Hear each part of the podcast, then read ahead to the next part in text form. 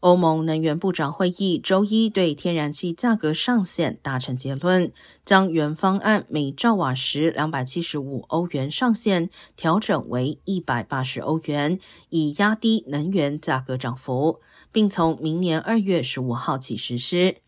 当天然气每月期货交易价格连续三个交易日超过此上限，欧盟就会限制交易。